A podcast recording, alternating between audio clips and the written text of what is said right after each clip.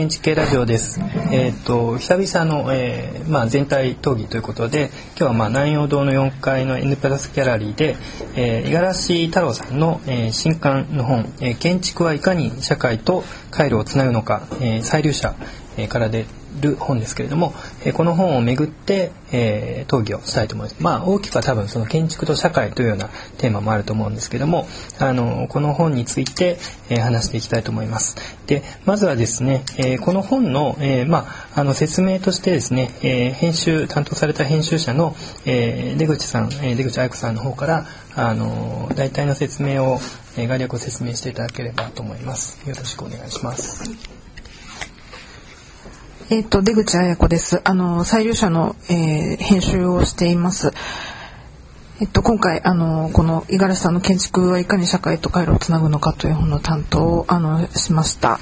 させていただきましたで実はこの本は2007年の春ぐらいに五十嵐さんに初めてあの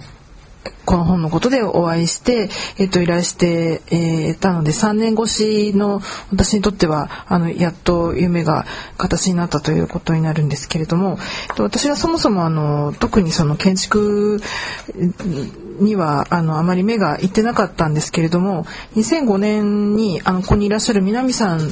のあのご本ですね「ブリコラージュの伝言」という本を作らせていただいたことがあのご縁で、えっと、その時にあの読んでくださった方もいらっしゃるかもしれませんがあの初めてその建築家の仕事が面白いなということをすごく思いましたし建築家の方たちが何を考えているのかとかあのある一定の枠の中で非常に規制が多い中で表現していくという仕事の面白さ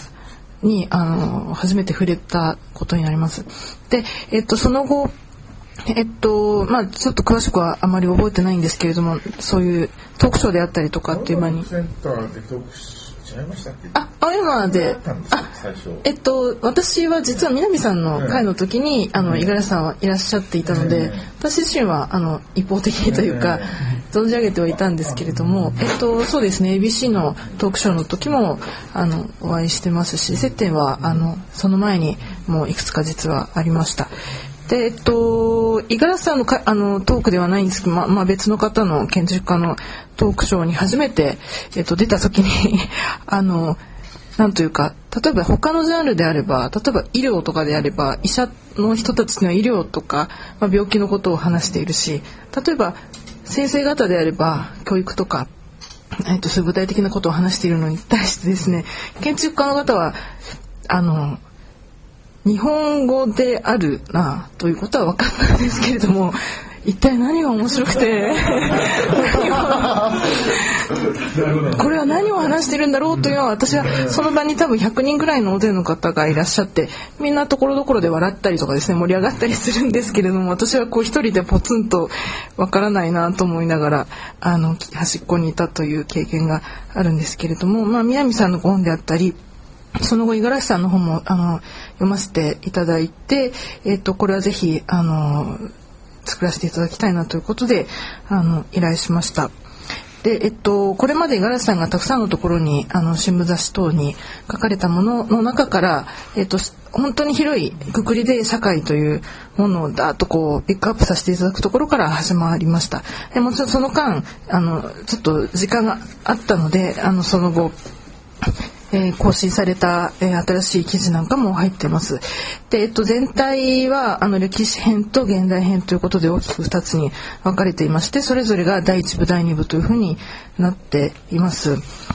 で一応この本はですね今までのですから五十嵐さんの、えっとまあ、人文社会の集大成という形で、えっと、それをキャッチであの作らせていただいたことになります。歴史編の方はすみません歴史編の方はあの90年代に書かれたものもあってどちらかというと今の五十嵐さんとはちょっと違う文体だったりとかあの長めの論文が、えー、載っていて非常にそのことでも意味が価値があるかなというふうに思っています。えー、まあ細かいことはこれから皆さんにあの問していただきます。はいはい、ありがありがとうございます。えっと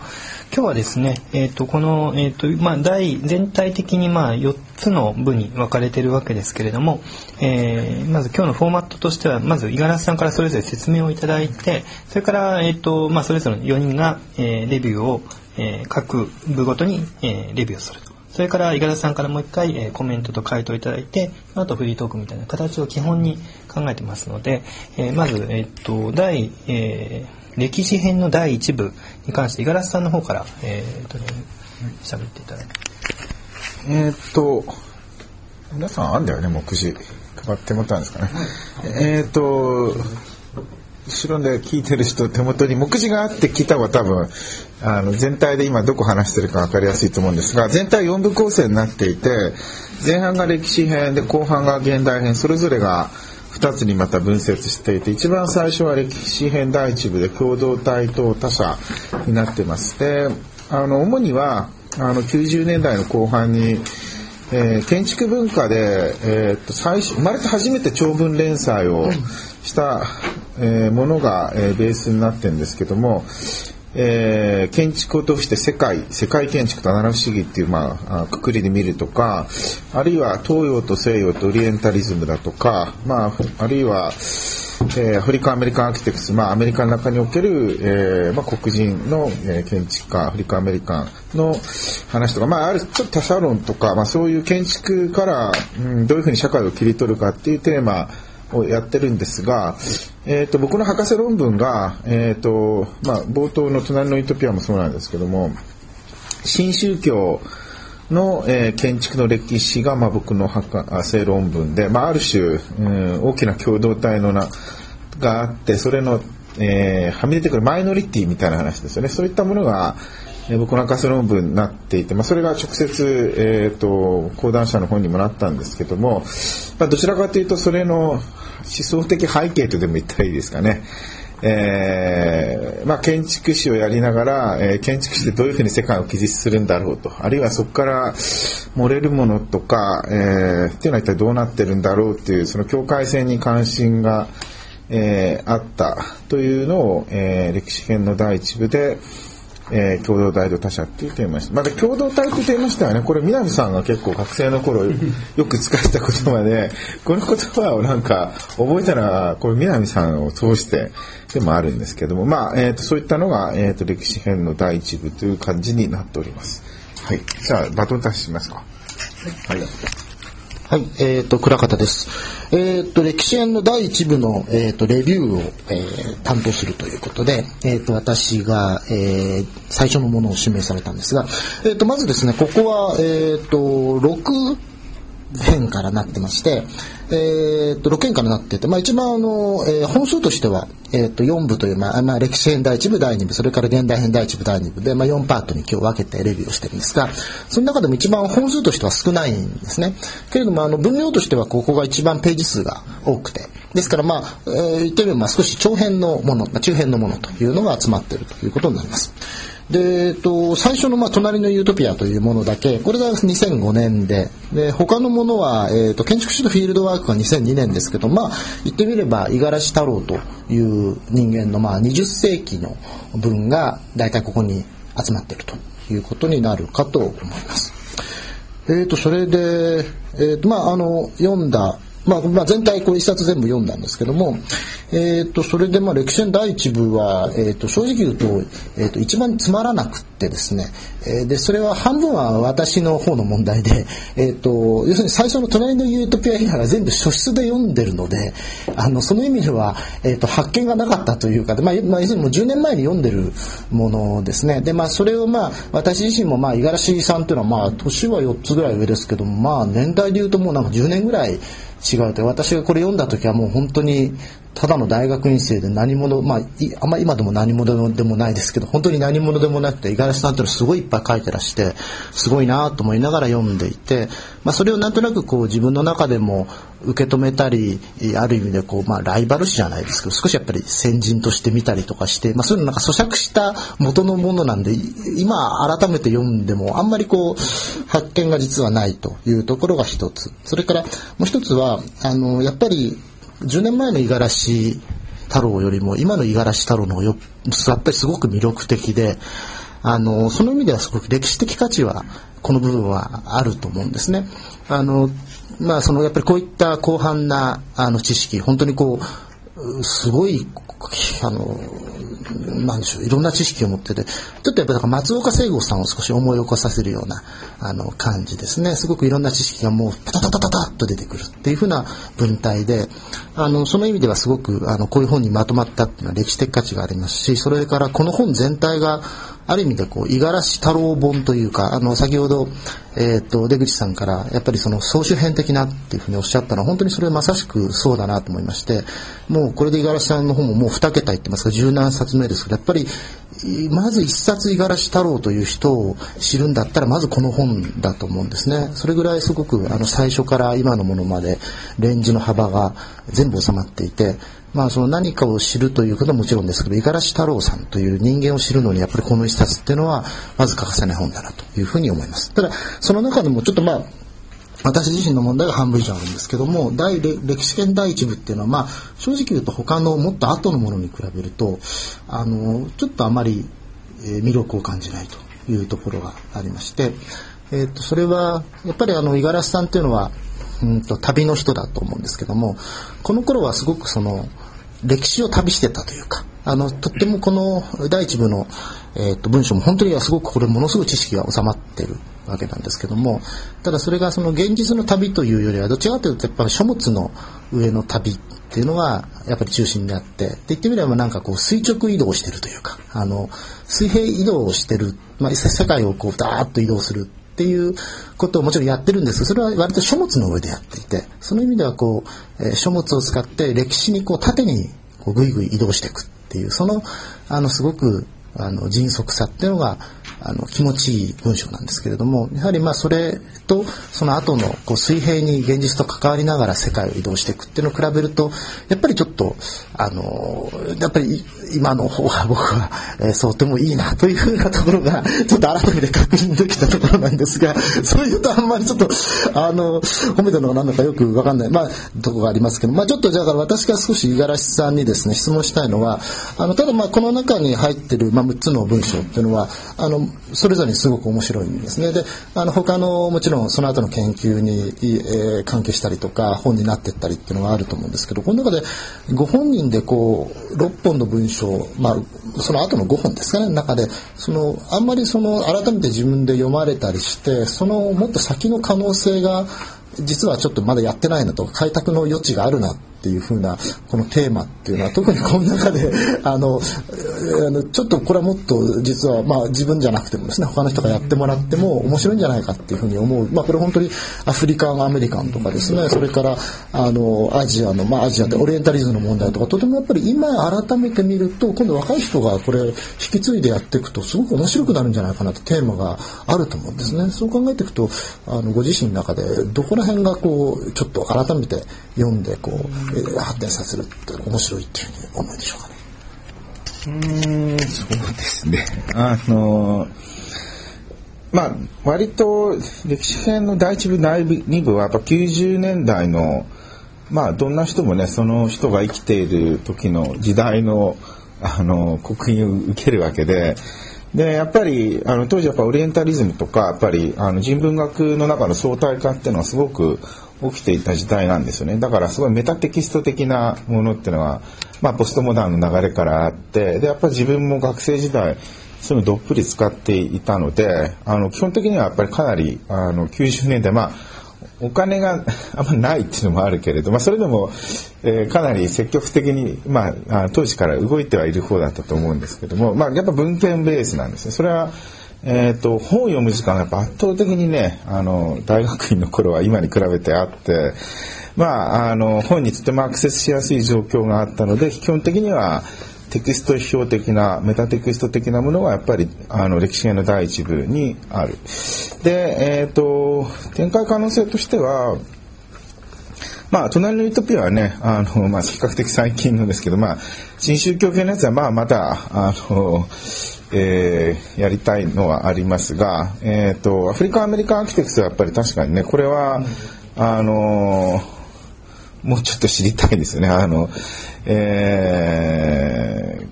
実際のところどうなこれはまあ本当にあのとりあえず日本語でアフリカアメリカンアーキテクツについて書いこれだけ書いたのは多分初めてですけどその後誰もどうせねちゃんとまだ手つけてないしでやっぱやっぱ一方であのジェンダーでも出てくるんですけども価値の問題とまた引っかかってくるんですよねつまり、えーその人の属性が、えーある種のマイノリティに所属するから見るべきなのかでそのもの自体があのどういう、まあ、価値を持つかっていう、まあ、その辺の問題にもう一回関わっていくのでなかなか難しいんですけども、えーそういう意味で、えーアフリカンアメリカンアーキテクツっていうのはあります。でまあ逆に言うとあの世界の話をし世界と社会の話をしていてまあちょっと後で思ったのは、まあ、世界系って言葉ありますよね今。0年代に。でえー世界系って言葉は社会っていう媒介項がないこと言うんですよね。今のカタカナ世界系は。私と世界があって間に社会がないと。そういう意味ではこれは反世界系の本でめちゃめちゃ間の社会について考えながら、えーあ社会を媒介にしながら世界を考えようっていうのはずっと割とこの中にあるので、まあ、そういうような本でもあるなというふうには思います。で逆にだからそういう0年代にあのこれがあるっていうことは、まあ、90年代の雰囲気また今の人知らないですからね、まあ、そういう意味で、えー、とベーシックなまずは、えー相対的に、えー今ある歴史的な記述について、えーあのそのまま受け止めるんではないっていう、まあ、テクスト批評的なところを建築の分野で、えーレッスンしてみたっていうのが、まあ、多分第一、まあ、この歴史編でやってることかなというふうにとりあえずは思いますね。はい。あのやっぱりそうですね、そうやって見ていくと確かにやっぱりこれあの五十嵐さんのその後のベースになってるところがあってあの改めて思ったのはすごくそのまあもともとまあ博士論文のですね新宗教もそうですけどもやっぱりこうあのなんでしょうねこう余剰というか要するにそのメインストリームだと見なされてないものっていうのに対するこう目っていうのがやっぱり五十嵐さんはすごく最初からあるなと、まあ、その女性の問題それからまあオリエンタリズムの問題とかアフリカアメリカの問題もそうですけどそこをすごく一貫してるんですよね。で結局そのあのなんでそのマイノリティになってるかそれは今おっしゃったように社会の問題であって要するに社会っていうある体制があった時にそこで要するにメインストリームとサブがあってでそれを要するに社会があるってことを意識すると実はそのサブのところがあるっていうふうにそこで初めて気が付くと思うつまり世界っていうふうに言っちゃうとそこでもう自分の見えてるものが世界だって思っちゃうだからその実は自分が見えてないものってのは社会によって見させられなくしてるっていうことに意外と気が付かなくて。でそういうところでやっぱり五十嵐さんのその今おっしゃった社会っていうのは社会を見ることで逆にその社会一般に言う社会によってなんとなく抑圧されてるというか見えなくしてる部分に対してそれをやっぱり掘り上げてこうっていうところそれはすごくその後の0年代の、まあ、実践編というかですね実際にそのその90年代のはそれを書いてるわけですけども0年代のは本当にそれを自分でこうプレイヤーになってる、まあ、そのその見る主体といいますかもうその動くプレイヤーになって0年代はか乱していくわけですけどもやっぱりそこの原点というのはそういうふうな社会によって見えなくさせられてしまいそうなものに対する目っていうのがあのそれはすごく改めて一貫してるなと思ったんですけど。あとはなんかあの聞いてください適当に一部会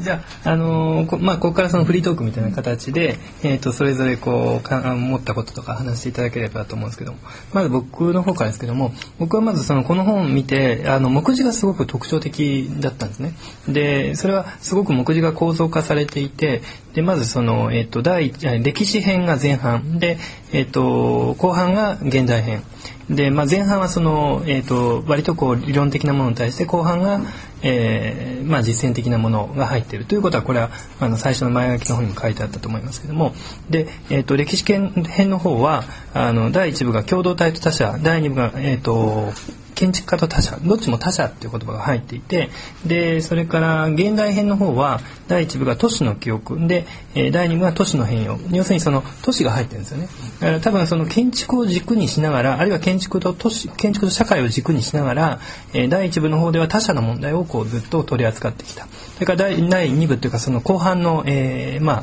2つですね。現代編の方では都市の問題を扱ってきた。つまりあのいわゆるその建築例えば建築士科とか建築批評家とかあのこうなんとか真っ当なというかこう直球でこう勝負するとその建築の問題を真っ当に扱うのに対して五十嵐さんのそのテクストからこう見えるのはやっぱりものすごく幅広いこうあの知識とそれから、えーなんていうかそのあの建築以外の分野からこう流入してくるようなそういうものがあるなと思ってで僕は特にその第一部のこの、えー、歴史の第一部の中ではあの結構懐かしい昔あの読ませていただいたと思ってるテクストが入っていてで1942年であるとかあのランハンシャスオリエンタリズムであるとかなんか昔柄さんの連載とかで読んでたのがあったなと思って。でえっ、ー、とそれそれはあのなんというかあの僕自身の 感想だと今、えー、読んでもあこんな風に、えー、歴史を書く人ってやっぱりなかなかいないなという印象はあのありました。えー、でそういう意味ですごくあの面白いなと思ったのとやっぱりその他者の問題それから他者というかその都市の問題とかをあの少しこう外部から外堀をこうだんだん埋めてくるように攻めてくるってやっぱり五十嵐さんらしい、えー、書き方だなというふうに思いました。っと、あまないです。えっと、僕は実は倉方さんと違って、歴史編第1部が一番面白いな、っていうふうに思っていたんですけど、それは、多分僕の第3部のところでも、えっと、あ、現代編第1部か、えっと、話すことになると思うんですけど、与えられたフィールドが違うなっていうふうに思ったんですね。歴史編第1部の、えー、文章っていうのは、協調本の中で割と自由に字数が与えられて書いてらっしゃるんじゃないかと思うんですけれども、えっと、後ろの方、現代編になっていくと雑誌の、あのー、記事が多くなっていくんで、文字数がやっぱり制約があるっていう印象があって、その辺、その点で言うと、歴史編第一部っていうのは五十嵐さんのご関心が、割と自由にあの広がっているような、えー、場所なんじゃないかなっていうふうに思うんです。テーマとして、まあ、多少クラシックであるっていうのは、まあ、そういう強調になるようなテーマが、あの、まあ、割とオーセンティックなところにあったり、あるいはそのオーセンティックなものを疑うっていうような、えー、場所にあったりするので、そういう点ではすごく第一部っていうのは興味深いし、で、最近こういう文章があまり出てこないというこの環境を、えー、まあ、ある種反映しているし、その点で今、この文章をここで出すっていうことの意義っていうのはすごく深いんじゃないかなっていうふうに、えーと、感じました。とさっきあの出口さんの方からお話ありましたけどあの、まあ、僕の「ブリコラージュの伝言」ってエッセイの編集を出口さんにしていただいてで、まあ、その出口さんがこう五十嵐さんをまとめていくあのられたっていうのも僕としてすごく感慨深いんですけど、まあ、僕はあの五十嵐さんがあの第一章のところ書かれてる文章でまあ大体おおむねそのオンタイムで読んできたので逆に言うとなんか、例えば十数年前に五十嵐さんが書いたものがこうやって本として、あの、蘇るっていうか生き返るっていうのは、やっぱり本っていうメディアっていうのはそういう意味ではすごいなっていうふうにこう思いましたよね。で、まあ、あの、個々のことに関しては今皆さんがいろいろお話しされて、まあ僕は個人的には、あの、このアフリカン・アメリカン・アーキテクトの憂鬱っていうふうに書いてある書、まあ、要するに、まあ、てまあ、いろんな意味での、その、重層化されたマイノリティとしての、まあ、建築家の人たちがですねあのなかなかこう世に出ずにただ今ちょうどこう時代のその端境の中であの、まあ、形が変わってきてそういった人たちにその光が当てられつつあるっていうところは僕はすごく面白いなっていうふうに思いましたね。うんまあ大体こんな感じで第一部いいんじゃないですかね。はい、そうです。また重なるでしょうから。あ、そうですね。はい。それでは、えっ、ー、と、一旦これで第一部に関しては、これで終了して、えー、次に移ろうと思います。はい。どうもありがとうございました。